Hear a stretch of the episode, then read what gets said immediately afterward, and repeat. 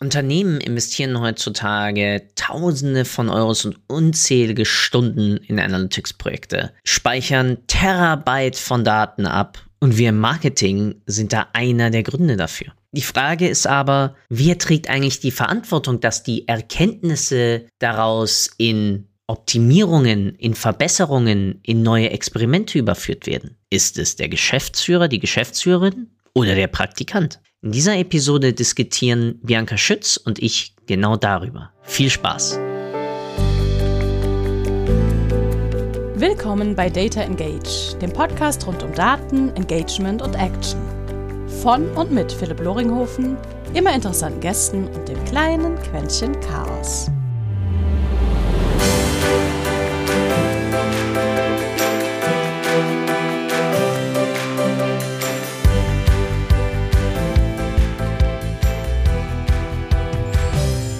Und herzlich willkommen zu einer neuen Episode eines kleinen Podcasts, der sich immer dreht um Daten, manchmal um Sales, meistens um Marketing, aber immer um Kommunikation und wie wir durch, mit und manchmal vielleicht auch ohne Daten Ideen bekommen, wie wir eigentlich besser kommunizieren können. Und wenn wir keine Daten haben, dann setzen wir uns damit auseinander, wie wir Daten finden und erheben können, qualitativer und quantitativer Natur. Heute jemand dabei, der mir megamäßig ans Herz gelegt wurde.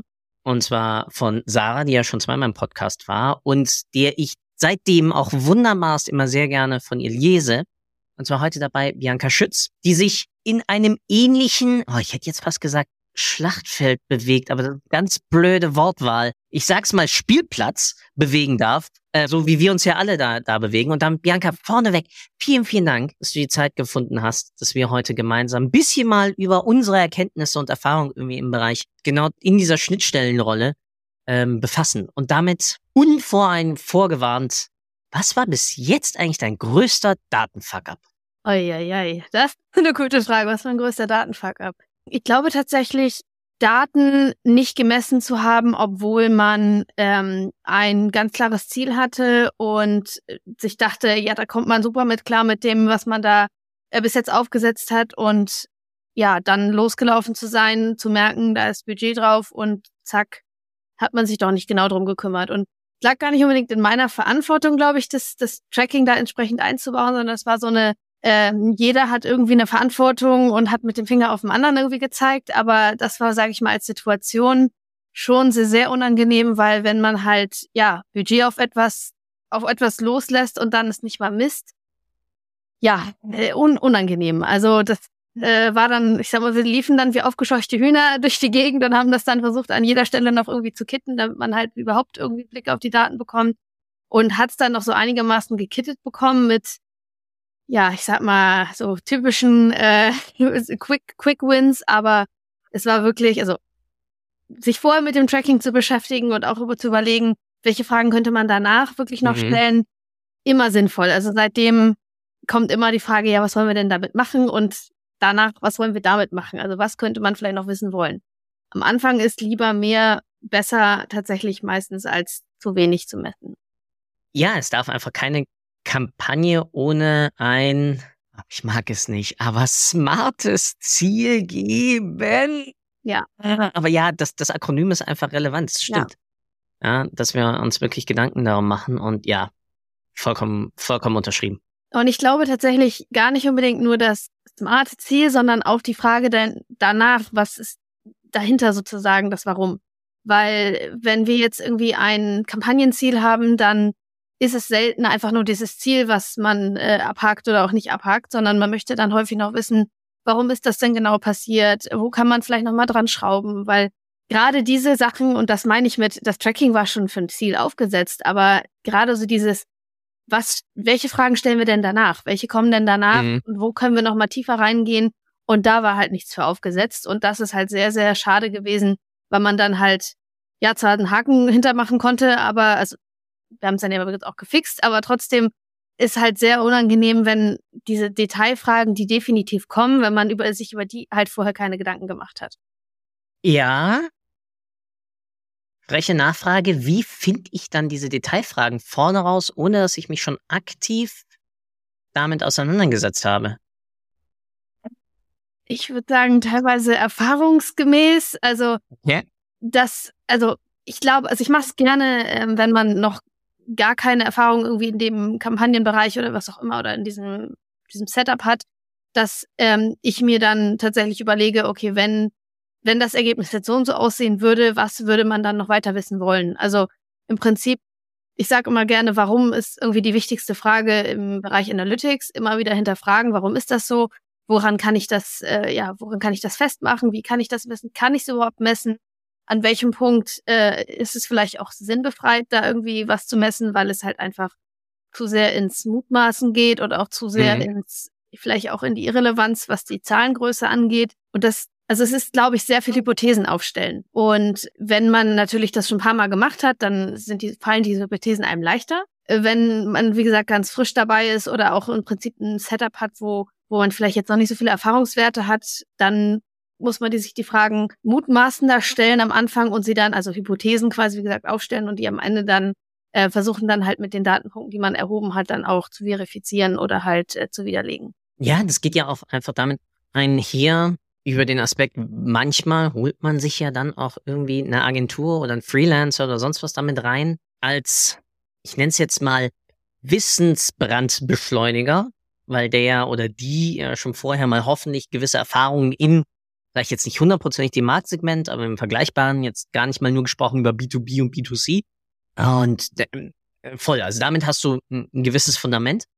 Und sonst, wenn das einfach finanziell, budgetär gerade einfach nicht möglich ist, finde ich das ziemlich gut. Du hast es äh, mehr wunderbar umschrieben. Ich drück's mal ganz plakativ aus. Ich nenne es halt Treiberbaum. Da mache ich mir halt Gedanken darum mich halt dann hinsetze, wir fangen jetzt mal mit 40 Prozent unseres Budgets für Vertrieb und Marketing halt an, da und da eine Kampagne zu starten. Ja gut, was wissen wir über unsere Kunden, was wissen wir noch nicht?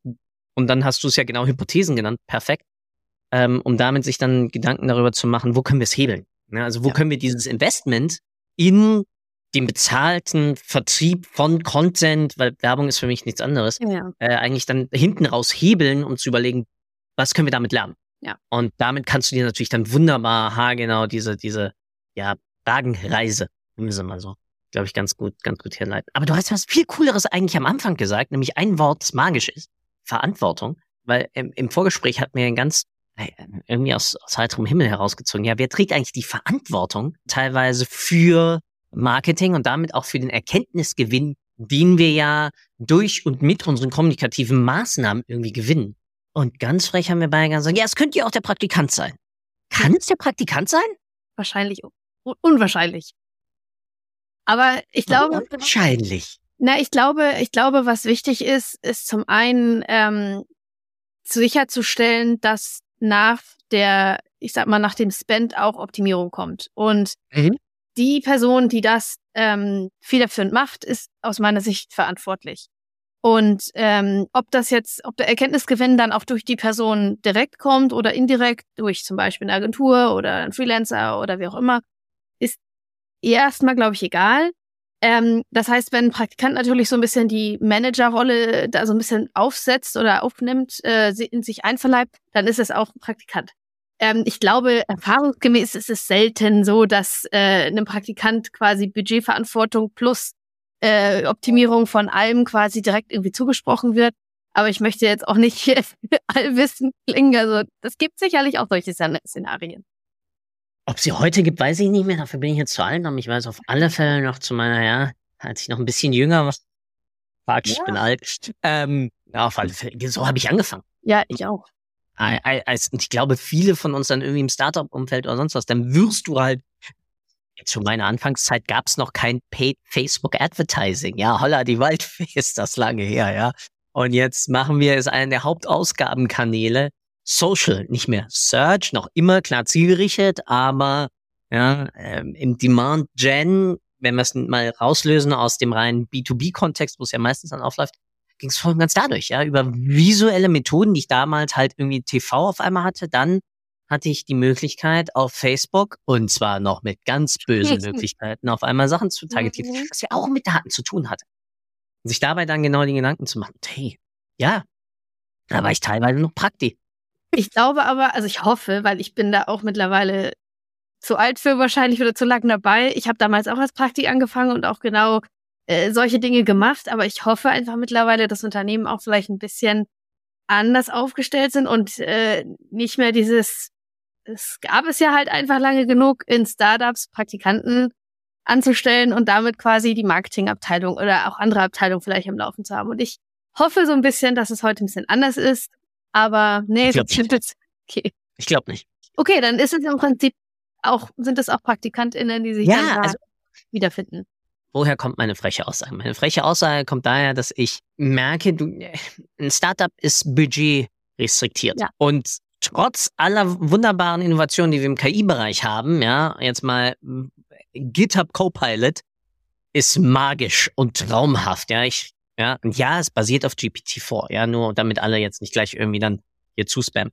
Aber das nimmt dir natürlich jede Menge Dev-Arbeit ab. Aber Entwickler sind über die letzten Jahrzehnte nicht günstiger geworden, sondern noch teurer. Ja. Ja. Und solche Datenfanatiker, wie, wie ich uns beide jetzt mal zusehen, wir sind auch nicht günstiger geworden. So, Ja. das heißt, ein Startup hat ja nun mal in den meisten Fällen irgendwas hoffentlich mit Daten zu tun. Und wenn es einfach nur ist, ich nehme Daten von irgendwo und schreibe sie irgendwo anders hin. Aber das muss ja schon einmal mal machen und der soll es da auch auswerten, weil ganz oft ist es ja dann irgendwie Lead Gathering und weiterverkaufen oder ich mache Optimierungsplanung für irgendwas so. Also das, das, da brauche ich schon mal irgendwen, der das kann. Und heißt, die kosten Geld. Das heißt, meistens habe ich gar nicht so viel Kohle, um da dann noch irgendwen, der mal bis vier auf dem Baum ist, zu, ah ja, die Startup-Idee könnte Sinn machen oder sie macht keinen Sinn. Ja, und schon eine gewisse Marktexpertise. Wichtig. Praktika sind das Wertvollste, was ihr immer Ja. haben könnt. Falls ihr also gerade Studenten seid und zuhört, rattert Praktika durch. Da geht's nicht um bezahlt, unbezahlt, sonst was. Ihr habt einen Wert, ihr bringt einen Mehrwert ins Unternehmen, lasst euch dafür auch gefälligst bezahlen. Und die Unternehmer, die gerade zuhören und das nicht tun, euch schicke ich keine Praktikanten mehr. Ich weiß nicht, wer ihr seid, aber ich finde schon raus. Und deswegen, auf alle Fälle, aber du hast halt noch immer diese, diese Budgetvielverteilung in ganz vielen, vielen Bereichen. Ja, ich finde, das ist aber auch so ein Grund, warum es an vielen Orten dann noch, ich sag mal, gruselig aussieht vom Setup, weil man sich von Anfang an sagt, ja, ich mache das so mit oder ich lasse das mal jemanden so mitmachen und das läuft irgendwie so ein bisschen nebenbei. Und dann stellt man dann irgendwann fest, ja gut, man hat irgendwie gar nichts richtig aufgesetzt, man weiß irgendwie intern vielleicht nicht mal, wie Marketingparameter funktionieren, setzt sie vielleicht noch auf der eigenen Website ein, äh, also nicht quasi nur als Marketingparameter, sondern auch als interne Parameter, weil man intern tracken möchte. Und dann kommen wir beide wahrscheinlich ins Spiel und denken, hei, hei, hei, da musst du erstmal aufräumen. Deswegen, als du vorhin Schlachtfeld gesagt hast, ich würde es halt tatsächlich auch manchmal Chaos nennen, weil es ist halt manchmal schon das, was man vorfindet, so, wo Ja. man denkt so, so eigentlich sind Daten eure Grundlage und eigentlich ist es auch so, dass das irgendwie so der ähm, Treiber ist, sein sollte, wie auch immer, aber so, da ist noch Optimierungspotenzial. Voll. Also es ist das Schöne ist, sobald es immer nur mitläuft als eine Art Support-Funktion, also egal ob jetzt, ja, alle setzen sich ja dann immer hin und meistens ja dann die Geschäftsführer, was ja auch gut so ist, und kümmern sich um Vertrieb. Gehälter müssen von irgendwo bezahlt Ja. werden. Ja? Und äh, VCs machen das auch nicht ad ultimo. Auch wenn man das gerne denkt. Und deswegen musst du halt von vornherein dann irgendwann Traktion einfach beweisen. Das Geschäftsmodell funktioniert, das Produkt wird angenommen, meine Zielgruppe ähm, interagiert mit mir und dann mit meinem Inhalt und ganz vieles davon ist halt Marketing. Im Sinne von 4Ps, im Sinne von Price, Promotion, äh, Placement und Product. Und das ist halt damit wieder mega witzig, weil wir jetzt auch wieder dann sprechen über Product-led Growth und den ganzen Kladderadatsch. Und dann stehe ich da irgendwie so und guck immer hinter mich und sag so, mm, ja, ah, schwierig, haben wir doch schon, ist nichts Neues, war schon immer so, aber haben wir irgendwie vergessen. Nee, ich glaube tatsächlich, du, du sprichst da wieder eine Sache an, die wieder in Richtung Verantwortung geht. Es, Product ist ja häufig eine eigene Abteilung und Product und Marketing laufen parallel nebeneinander und da muss eine Zusammenarbeit bestehen. Und die dritte Frage, die du auch mit mehr oder weniger implizit ange, angeteasert hast, wer ist denn für das ganze Thema Messbarkeit und Optimierung zuständig? Gibt es da eine dritte Abteilung? Macht es das Marketing oder Product mit? Und wie funktioniert das? Weil ich glaube, so sind wir ja ursprünglich auch mal ins Gespräch gekommen, ne, vor ein paar, vor ein paar Wochen. Was, was müssen oder wo, wo, wo sind die Verantwortlichkeiten, wer muss was, wie vielleicht können, was ist das Skillset, kann man die Sachen trennen, sollte man sie trennen? Und das ist, glaube ich, so eine, ja auch eine spannende Dynamik, wenn Firmen verschiedene Abteilungen, also verschiedene Verantwortungsbereiche haben, funktioniert es anders, als wenn es quasi eine Person gibt, die alles macht, so und dann auch alles können muss in Anführungsstrichen und da irgendwie den Hut für aufhaben muss. Ich werde, also in den letzten acht, neun Monaten hat sich bei mir immer mehr die Idee eingenistet, eigentlich müssten wir immer so etwas haben wie absolut gesehen Customer Insights. Das ist, ich habe auf mal einen Seite innerhalb meines Unternehmens mein Controlling. Verantwortlich für die Finanzflüsse. Und auf der anderen Seite habe ich dann den gesamten Analytics-Bereich, der sich dann kümmert um alles mit der Kundeninteraktion. Und das ist Kommunikation, das ist Produktnutzung, das ist Retention, das ist Anbahnungen, das ist aber auch Produktherausforderungen. Ja, wenn wir jetzt einem Customer Service andauernd Beschwerden bekommen, warum ist denn das Kabel 30 Zentimeter zu kurz? Dann ist das Kabel 30 Zentimeter zu kurz. Dann müssen wir was daran ändern. So. Ähm, und aha, genau wie du sagst, das läuft halt dummerweise meiste Zeit aneinander vorbei. Eine ja, Produkt rennt halt in die Richtung von Feature Development. Mhm. Und Marketing rennt irgendwie in die wahllose Richtung von, ich muss die Leads irgendwie günstiger reinkriegen. Ja? Und Sales flitzt zwischen drumherum, weil die ja beide irgendwie von beiden andauernd irgendwas brauchen. Entweder die Lead-Qualität stimmt nicht oder das. Feature stimmt nicht, weil damit funktioniert's Closing nicht. Ähm, aber du hast irgendwie keinen in der Mitte, der mal sagt, so wie, wie so ein Schaffner, so halt, stopp, hier geht's nicht weiter. Bahnschritt. Ja. ja. So wirklich irgendwas, was, was das Ganze bündelt und zusammenzieht. Ja, ich glaube, wie gesagt, dass du hast halt auch zusätzlich nicht oder häufig nicht diese Verantwortung im Bereich Analytics, wie du ihn ja gerade ne, auch, wie ich finde, richtig ausgelagert hast und schiebst damit jedem Bereich dann selbst nochmal das, das äh, eigene Controlling zu und schau auf deine Zahlen, schau, dass du sie bekommst. Damit hat man dann auch gleichzeitig irgendwie so ein ja, Verantwortungs- Hickhack vielleicht, was irgendwie IT angeht, denn ne, dann will man auch was von der IT haben, weil häufig hat man ja nicht unbedingt die Möglichkeit, das dann auch vielleicht irgendwie alles selbst zu messen. Ne, da braucht man dann noch Systeme und so weiter und baut dann irgendwie so verschiedene Datenwelten auf, die dann vielleicht auch auf unterschiedlichen Wahrheiten basieren. Ja. Besonders auch da, ich habe die dreifachen Kosten. Ja. Jetzt mal ganz asozial gesagt. Ich brauche auf einmal drei Analysten, meistens dann, ja, Manchmal habe ich Glück und es ist wenigstens einer, der sich Sales und Marketing irgendwie kombiniert oder eine. Und einer, eine, die dann irgendwie im Produktbereich dann sowas wie Feature-Nutzung und Rollout, aber du hast keine Verzahnung dazu, also sehr seltene Verzahnung. Klar, es gibt Tools daraus, die schreiben sich auf die Pfanne. Nenne ich jetzt mal heute nicht. Aber diese Verzahnung zwischen, wie wird mein Produkt genutzt und wie glücklich und zufrieden sind sie damit. Ich rede nicht vom Net Promoter Score. Das ist nochmal ein ganz an Baustelle. Ähm, aber Customer Satisfaction sollten wir trotzdem irgendwie und damit Kundentreue und Kundenwertanalysen, ja, Customer Lifetime Value, das grüßt. Und auf der anderen Seite dann genau dieses, ich habe den Kunden damit aktiviert im Sinne von, der ist damit mal auf ein auf ein Advertising-Grundstück aka Ökosystem, was mir gehört, gekommen. Auf meine Website, in meine App. Der hat mein Produkt im Store gekauft und registriert das auf einmal. Boah. Weiß nicht, wie viele Menschen registrieren ihre Produkte. Da sind auch immer diese Beipackzettel mit drin. Registrieren Sie jetzt und verlängern Sie Ihre Ware, ihre ähm, äh, äh, Garantie. Äh, ihre Garantie, so heißt das Wort. Ihre Garantie dann irgendwie nochmal um, um anderthalb Jahre oder so. Ich weiß das nicht, wie viele Menschen das machen. Jetzt schmeißt die Zettel weg. Schauplatz. Wir beide merken, glaube ich, meistens, und auch da male ich jetzt komplett ins Blaue, ja meistens, dass uns entweder Sales oder Marketing reinholen. Ja. Weil Web Analytics ist nicht Produkt. Ja, da, äh, sogar im SaaS-Unternehmen, ja, okay, mit GA4 haben wir jetzt endlich eine andere Perspektive. Ja? Jetzt überlegen wir uns mal, wie hoch der prozentuale Anteil vom Rollout von GA4 ist, mit einem Universal ein sinnvolles Product Analytics zu fahren. War das ging nur mit BigQuery. Das pain in the fucking ja. ass. Ja, das ging nur mit BigQuery. Also nur mit, mit der Paid-Version. Ohne das kannst du vergessen. Ja.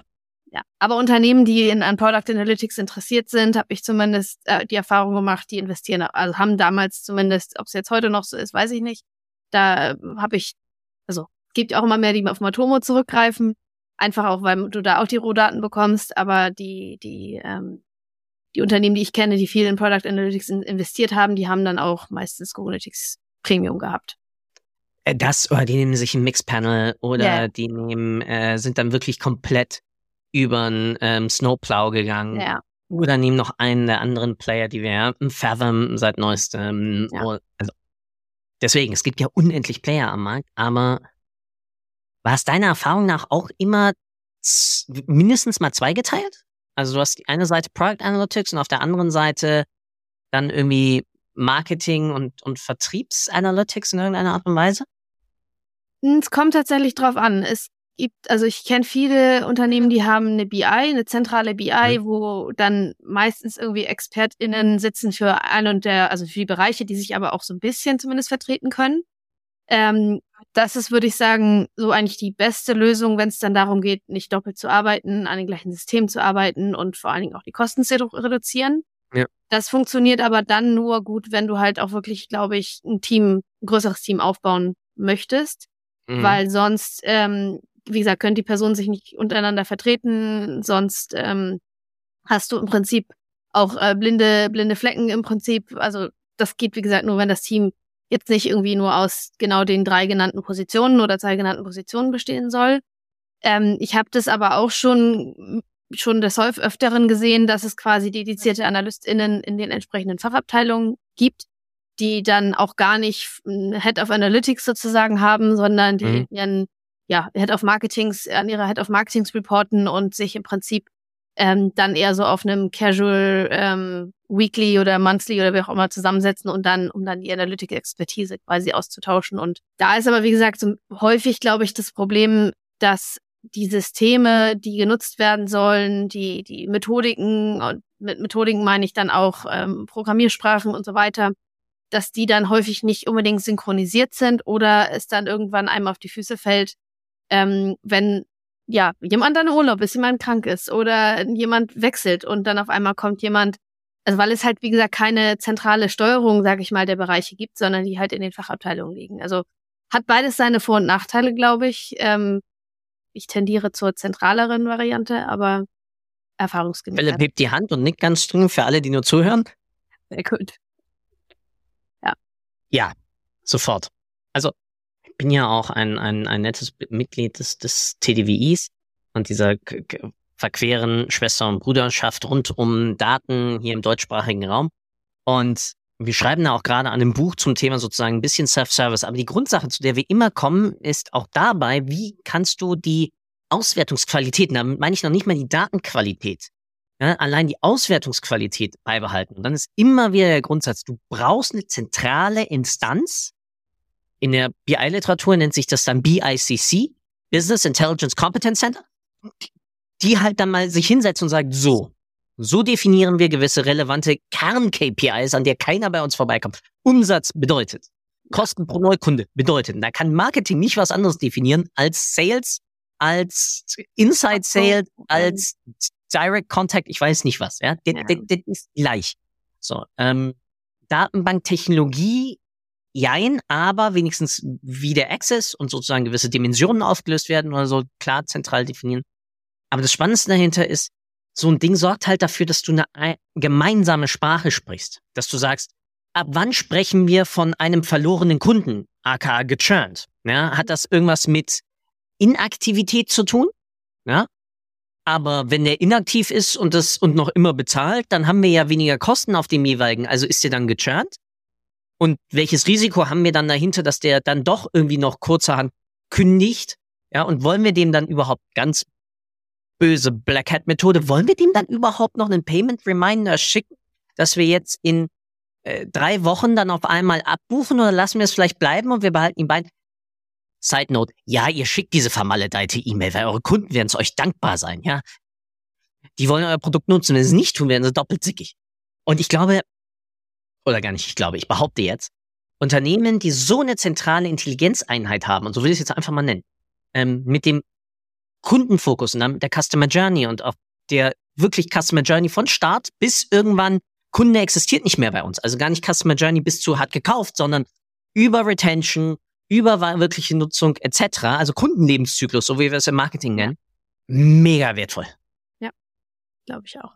Ich glaube, wie gesagt, wenn, also je mehr, das ist ja auch dieses, dieses klassische Silo-Denken, was halt einfach dann abgeschafft wird oder vermutlich zumindest reduziert wird, weil wenn es halt eine, eine Unit gibt, die genau, wie du nennst, Intelligenzcenter ist, die quasi mhm. in der mhm. Mitte steht, die, die ein Single Source of Truth darstellt und so weiter, dann ähm, gibt es auch ganz klare, ähm, also hoffentlich transparente Abstimmungsprozesse, wie viel Ressourcen darf Marketing davon nutzen, wie viel Ressourcen darf Product davon nutzen, wie viel Ressourcen darf Sales davon nutzen, wie auch immer. Ähm, weil das muss natürlich auch klar sein, wenn, wenn, äh, wenn sozusagen da einfach so, wer, wer am lautesten schreit, bekommt am meisten, funktioniert meistens nicht.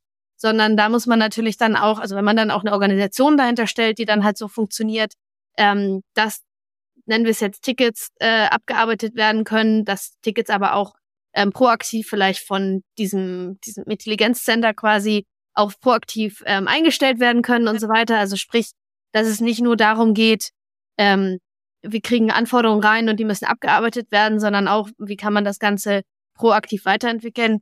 Glaube ich, ist man da auf einem guten Wege, zum einen, wie gesagt, Kosten zu sparen und zum anderen aber auch ähm, dieses, diese Silos und dieses, jeder arbeitet an seinem eigenen Erfolg im Unternehmen oder nicht, also nicht an seinem persönlichen, sondern an dem Abteilungserfolg und die Abteilung ist die beste und wichtigste und tollste.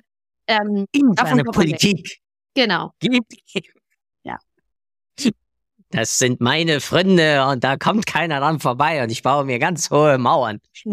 Du hast mich gerade mit dem, was du sagtest, ich glaube an einen Artikel von vor, ich weiß gar nicht, ob das jetzt in diesem Monat oder letzten Monat war, da hast du ähm, vom Plan, Do, Check mhm. und Zyklus, glaube ich, geschrieben. Mhm. Das passt da rein, oder? Ja, also ich glaube, das ist halt immer ein kontinuierlicher Verbesserungsprozess. Also mhm.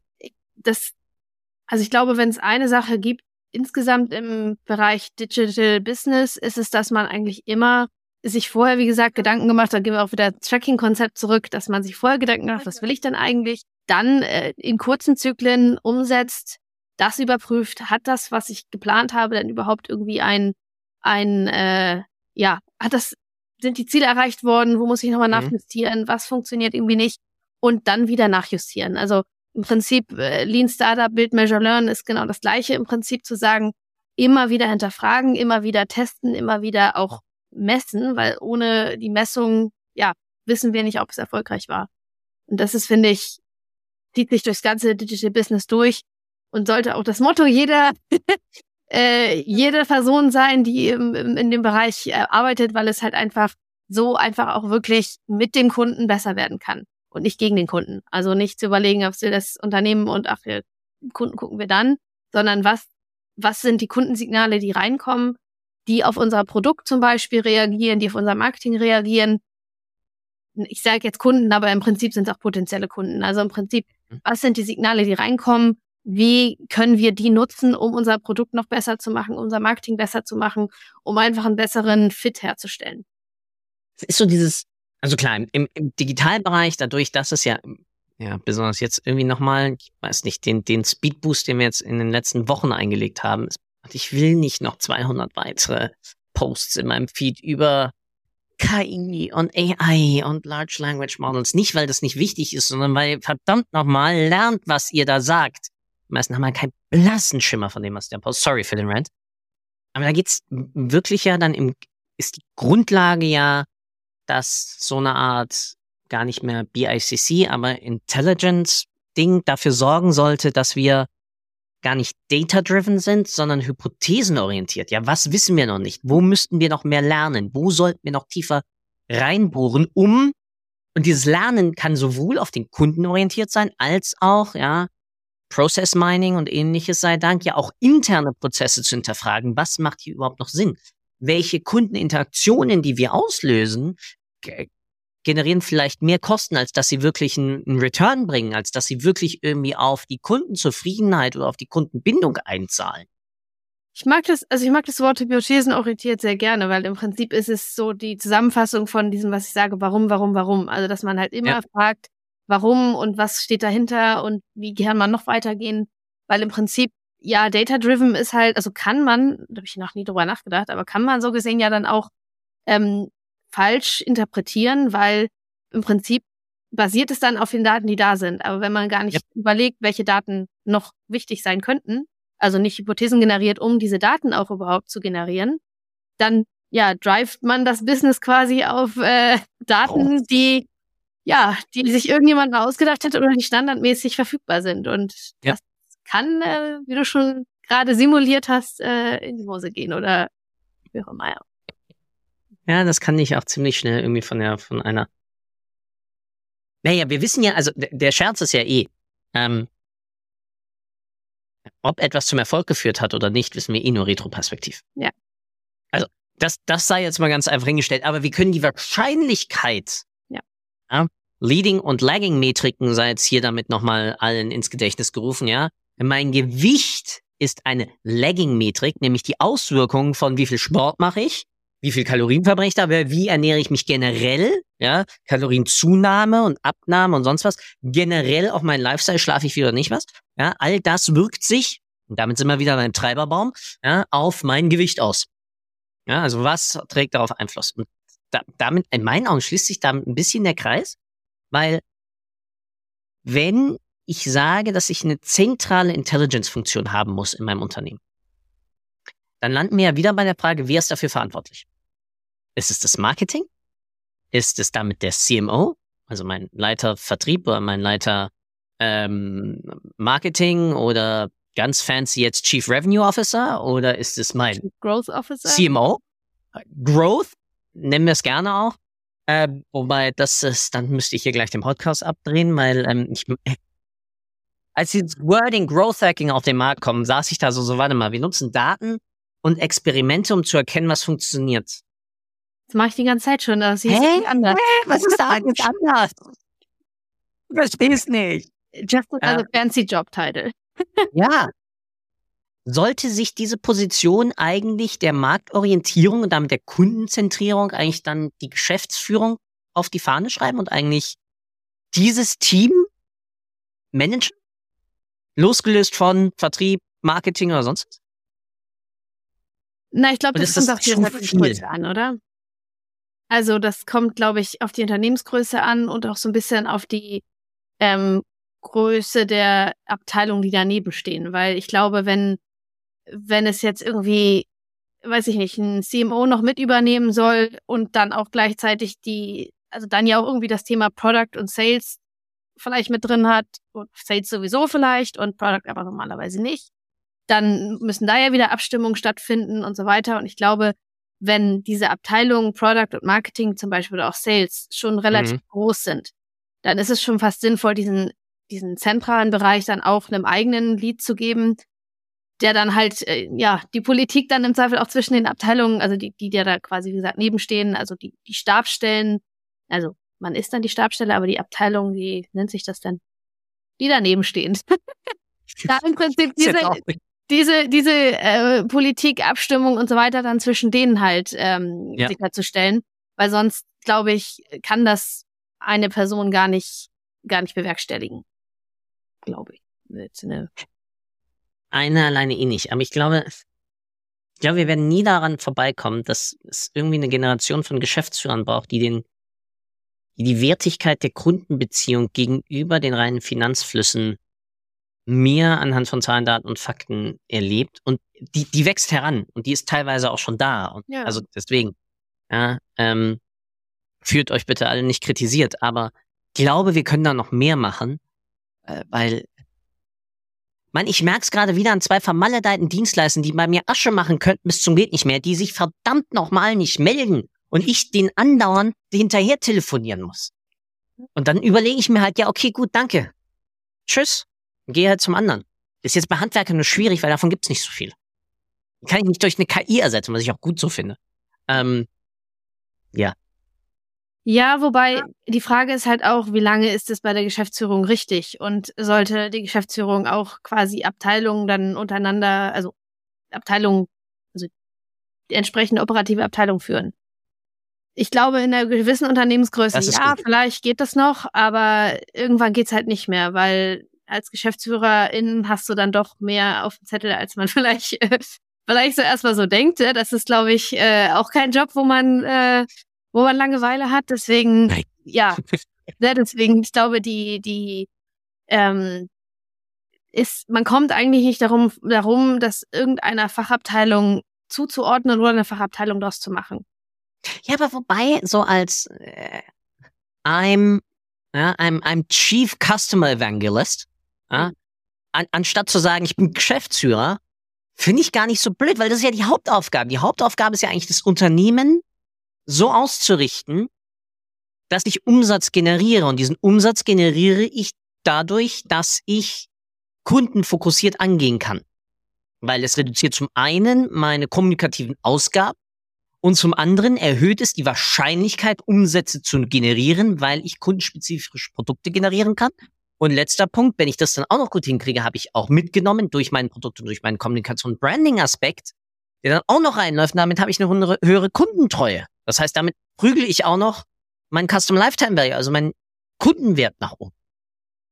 Ich glaube, ich nenne demnächst Geschäftsführer einfach Customer Evangelists. Ich glaube, ich glaube, man muss wahrscheinlich unterscheiden zwischen dem dem ähm, typischen CEO, der auch die ganze Firma zusammenhält, also alle mhm. Abteilungen, auch sich darum kümmert, dass ne, die Finanzabteilung läuft, dass äh, die Serviceabteilung läuft und HR und was auch immer, also im Prinzip die ganze Firma zusammenhält. Und jemanden, der vielleicht, sage ich mal, da würde ich eher so ein CMO drin sehen, der sozusagen die wie du sagst, der, was hast du gesagt, Customer Evangelist oder irgendwie so, der, äh, der quasi den Hut dafür aufhat, dass ähm, die Unternehmensentwicklung an sich vorangeht. Also ich finde, Geschäftsführung, Unternehmensentwicklung sind nicht unbedingt, müssen nicht unbedingt in der gleichen Person eins zu eins 50-50 aufgeteilt sein. Mhm.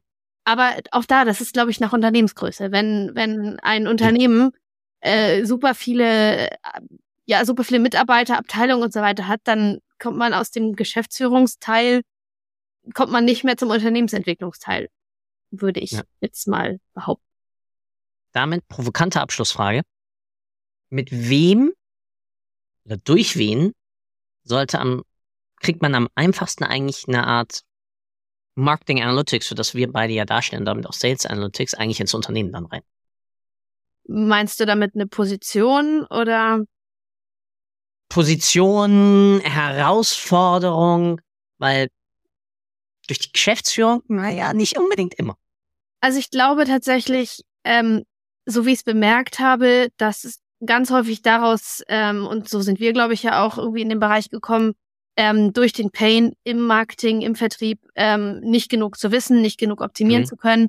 dass es sich häufig daraus äh, ähm, ja, entwickelt, dass ähm, die diejenigen, die auf den Positionen sitzen, dann häufig sagen so, hey, ich äh, beschäftige mich jetzt mal mehr mit den Zahlen, ich äh, fange auf einmal an, irgendwie Tracking einzubauen, ich äh, mache auf einmal, also ich glaube, dass sich das häufig organisch entwickelt ähm, mhm. und dass dann häufig der Need entsteht ähm, oder sichtbar wird, so, hey, wir brauchen da jemanden, der sich da auch wirklich dediziert mit beschäftigt und äh, dem Marketing-Team dann vielleicht dann zuarbeiten kann, äh, die Insights aufbereiten kann, die Insights überhaupt erstmal möglich machen kann durch Messbarkeit und so weiter.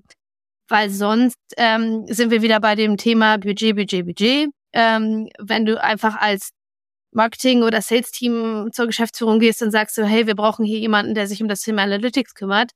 Ähm, ja, warum? Also, ne, das, wie gesagt, die kosten Geld so, das ist, äh, ist jetzt leider nicht so, dass die umsonst sind. Und gerade wenn man, äh, ja, wenn man da halt auch was erreichen möchte, dann da muss man auch ein bisschen was ausgeben. Aber ich glaube, wie gesagt, wenn sich das so organisch aus den Abteilungen entwickelt, irgendjemand übernimmt immer mehr Tätigkeiten, die in diesen Bereich fallen, ähm, dann wird automatisch klar, was man überhaupt erreichen kann. Und dass dieses Budget, was man dann vielleicht dann auch in eine Vollzeitstelle da investieren könnte, dann entsprechend äh, gerechtfertigt ist, weil die, seit die Person das vielleicht übernimmt, auf einmal die, die, ähm, ja, die Entscheidungen einfach einfacher getroffen werden und effizienter werden. Also, aber ich glaube, man kann auch was versuchen mit, wir brauchen die Stelle, aber organisch ist da meistens am einfachsten. Aber auch am herausforderndsten, weil langwierig. Aber damit komme ich doch aus meiner Komfortzone und dadurch wachse ich doch. Ja. ja. Ob das gerade so angebracht war, weiß ich nicht. Aber voll. Echt? Doof gesagt, es geht nicht an. Ähm, beziehungsweise jetzt schauen wir mal, was da irgendwie KI-technisch auf uns zurollt und äh, demnächst sind wir überflüssig. Oh, okay, dann mache ich was mit Holz und mit meinen Händen. Ah, schön. Meine Liebe, ey, vielen, vielen Dank. Sau, sau cool. Ja, danke dir. Aber mit, wie schon vorgewarnt im, im Vorgespräch, zwei abschließende Fragen. Was möchtest du, was die Hörerinnen und Hörer aus unserem gemeinsamen Gespräch, gar kein Streitgespräch, sondern sehr konstruktiv, ähm, eigentlich mitnehmen? Und dann, der Abschluss gehört dir. Du darfst mir nur nicht danken, weil das tue ich, weil du hast die Zeit investiert, mit mir zu schnacken. Und ähm, dann wird das Ganze noch zufälligerweise durch so einen kleinen Gnome irgendwie als Podcast auch noch veröffentlicht. Und dann gibt's ja auch noch so eine Videosache raus. Also da kann ich überhaupt nichts für. Und deswegen bleibt mir nur zu sagen, Bianca, vielen, vielen Dank, wie gesagt, für deine Zeit. Und the stage is yours. Äh, ja, also tatsächlich würde ich gerne daran appellieren, sich mit Daten zu beschäftigen, sich mit dem Warum zu beschäftigen, insbesondere mit dem Warum immer zu überlegen, was kann man da noch besser machen, wo kann man noch mehr hinterfragen, weil ich glaube, das macht ähm, unser aller Jobs einfacher. Also bei uns allen ähm, fallen irgendwo Daten an, über, also bei uns allen ist es auch vielleicht nicht unbedingt immer einfach, an die Daten zu kommen.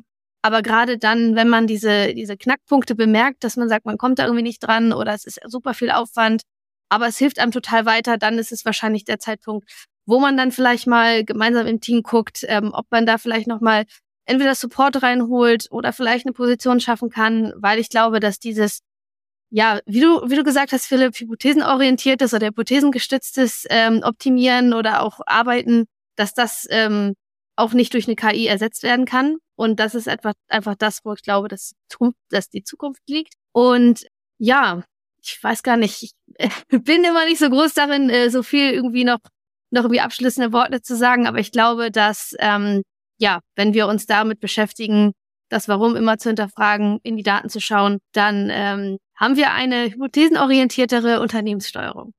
Das unterschreibe ich. Sehr gut. Vielen, vielen Dank und ich wünsche dir einen traumhaften Tag. Ciao, ciao. Vielen Dank. Danke für deine Zeit. Ich hoffe, du konntest auch heute wieder etwas für deinen Umgang mit Daten mitnehmen und bist dem Warum ein Stückchen näher gekommen. Ich auf alle Fälle. Hinterlasse doch bitte eine Bewertung auf iTunes, Spotify oder von wo auch immer du gerade zuhörst. Das hilft wirklich sehr. Bis zur nächsten Folge bei Data Engage. Dein Philipp.